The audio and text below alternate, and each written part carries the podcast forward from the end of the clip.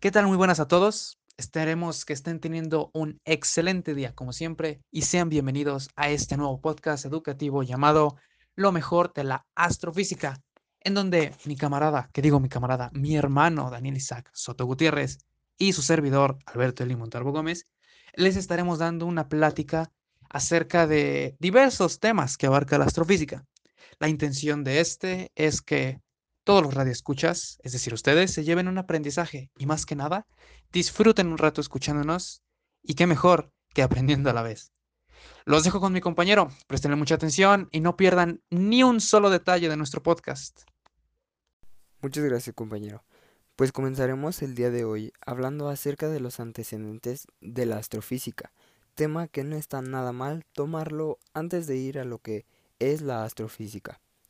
Y para comenzar, les hablaré acerca del científico von Fraunhofer, quien es considerado uno de los padres de la astrofísica moderna. Y todos se preguntarán, pero ¿ese señor qué ha hecho? Pues ya les digo, amiguitos. Durante el siglo XIX, sus observaciones y sus análisis fueron puntualizados en la observación de la luz del Sol a través de un espectroscopio. En caso de que no lo sepan, el espectroscopio, el que acaba de mencionar mi compañero, es un instrumento de uso científico que tiene en sí la función de descomponer la luz en sus colores fundamentales. Y ya con estos estudios y observaciones eh, le permitieron al hombre el paso a un nuevo método, con el cual es posible determinar la composición química de las estrellas más distantes y todavía aún darse el lujo de clasificarlas. Grandes avances desde aquella época, diría yo. ¿Tú qué dices, Dani? Concuerdo completamente, mi amigo. Espectacular el trabajo que se hizo en aquellos tiempos. Y cambiando un poco el tema, pero sin alejarnos demasiado, podemos destacar los registros históricos del ser humano con intenciones de estudiar a los astros.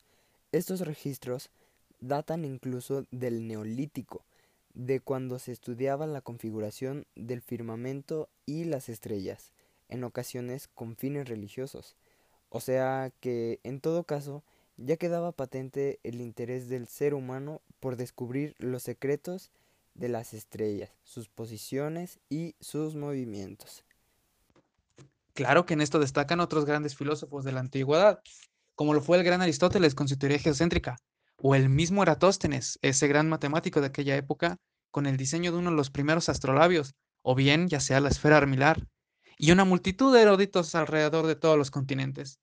Y no sería hasta la Edad Media que los filósofos comenzaran a mezclar las simples observaciones con estudios geométricos, los cuales eran más precisas y en donde se pueden destacar sabios de la talla de Copérnico, Galileo Galilei, Kepler, que sí, ninguna de ellos contaba con los conocimientos físicos necesarios.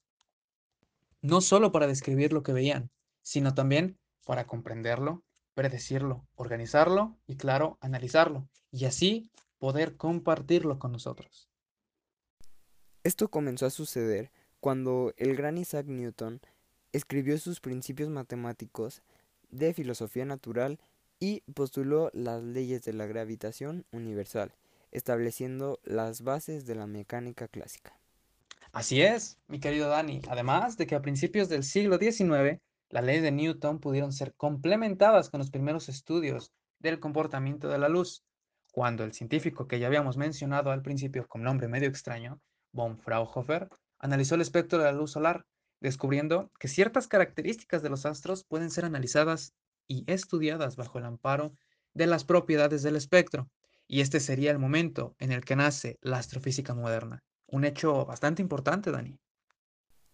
Y bueno, pues con esto concluimos este podcast educativo. Agradecemos que lo hayan escuchado.